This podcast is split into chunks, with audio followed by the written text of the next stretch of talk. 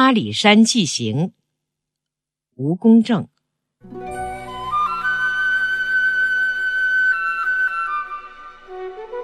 台北市的一家酒店里，一批台湾学者为我接风洗尘。席上，一位美学家的夫人对我说：“台湾人最喜欢唱的大陆歌曲是《大海呀大海，就像妈妈一样》，有些重要的活动还把它作为合唱的歌曲。”我一听，心里一动，立刻说：“我们那边最喜欢唱的台湾歌曲是《高山青》。”这首歌在大陆曾风靡一时，至今仍在传唱。于是宴席上便轻轻回荡起两支歌的旋律，我和这批台湾学者的心似乎融汇起来了。不到阿里山，何以能说到了台湾？这倒未必是说看那美如水的阿里山姑娘。从台北松山机场搭机，仅四十分钟就到了台湾的中部城市嘉义，然后改乘森林小火车进山。小火车车头和车厢均着红色，在葱郁如染的乱山丛中显得分外醒目。这种小火车，我们只有在祖国东北的深山老林里才能见到。不过，它经过改装。变成了纯粹的旅游性小火车，还颇有古式小火车的模样和情调。也是那样的牵引机，也是那样的咣当咣当声。它使我们觉得时空倒退，引发了我们的思古幽情。这条铁道和印度大吉岭喜马拉雅登山铁道、秘鲁安第斯山铁道。并称世界三大登山铁道。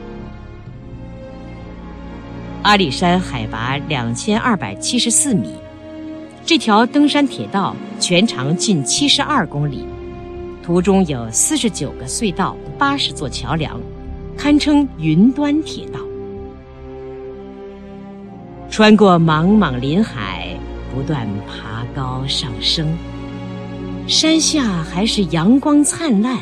山上渐渐的云雾浓稠，山岚云气漫入车窗，又溢出车厢而去。山下尚是汗水津津，山间则是凉气侵人了。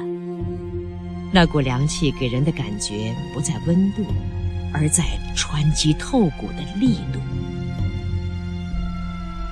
在自然生态上，从山脚到山巅，历经了从热带到温带再到寒带的三级转换，形成了三种不同的景观。经过三个多小时的运行，到了阿里山站，那也是一个颇有古式风味的森林小火车站。售票和入站检票的方式。都使人瞬间有一种感受，像是在另一个时代。这或许是台湾人搞旅游的一种独特方式，使人恍如隔世，以满足现代人所需要的古典文化感觉。不到神木，又何以能说到了阿里山？从火车站到神木。尚有一段路程。我自小练过脚板，如今抬腿一二十里也是寻常事。但是陪同的台湾学者却不能都这样，加之一般车辆不让进山，这时便有人上来揽生意了。他们是山区的森林救护队，职责是救护在野林子里迷失的游客，现在却私下里搞创收。为避开进山的门卫检查，救护队让我们徒步穿过进口处。他们把车子停放在人迹罕至的地方，然后把我们送到深山更深处。峰回路转，迂曲穿过一片林区，眼前骤然一亮，出现一泓水潭，它叫姊妹潭。传说曾有两姊妹一起在此投水殉情而亡。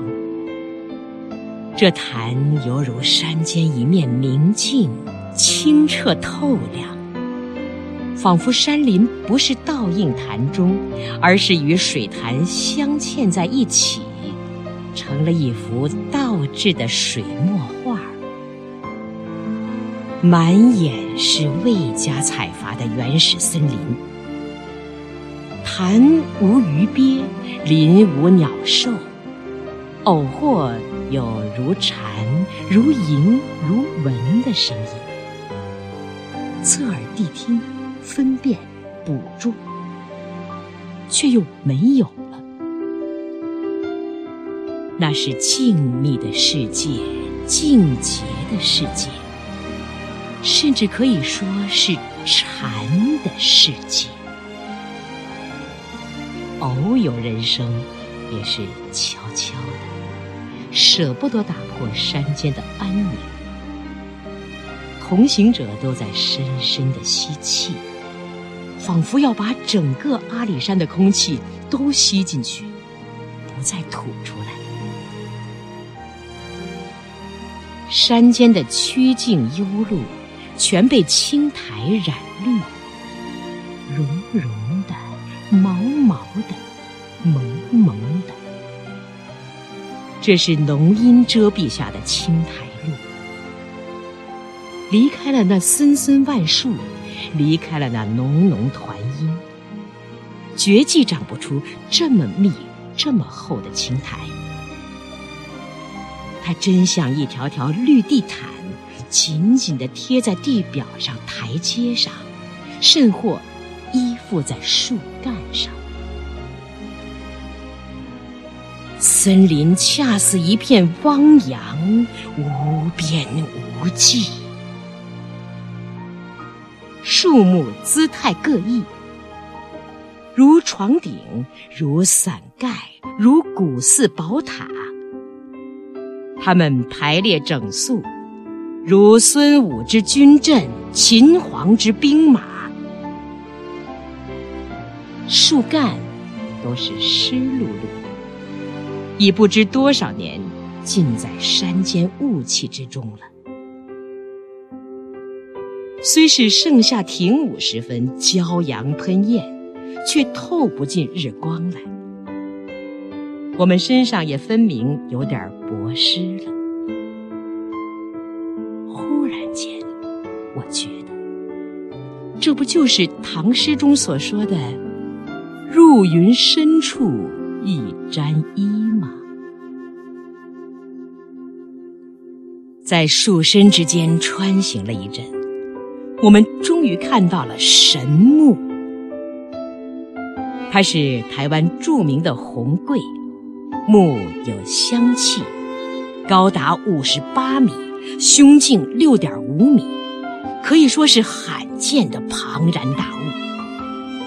大就成了精，成了神。它的树龄大约有三千年，被发现的历史也近一个世纪了。这些或许是它被冠名为神木的原因吧。同时，我也明白，没有那无边无际的原始森林，是孕育不出神木这样的树中巨子的。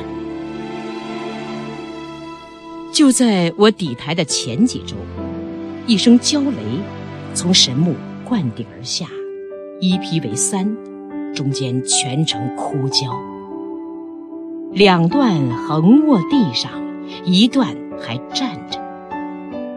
即令受此巨创，被用碗口粗的钢索系在另几棵原始大树上。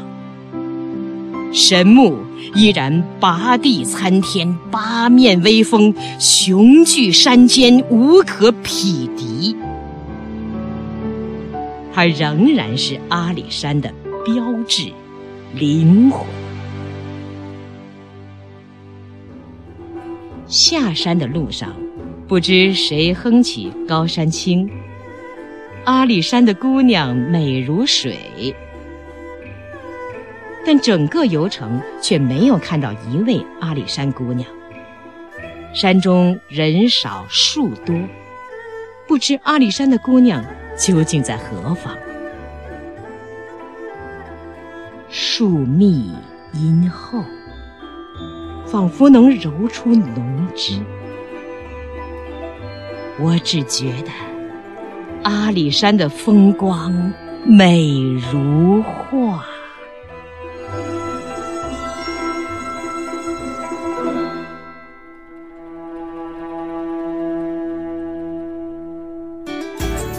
更多课文，请关注微信公众号“中国之声”。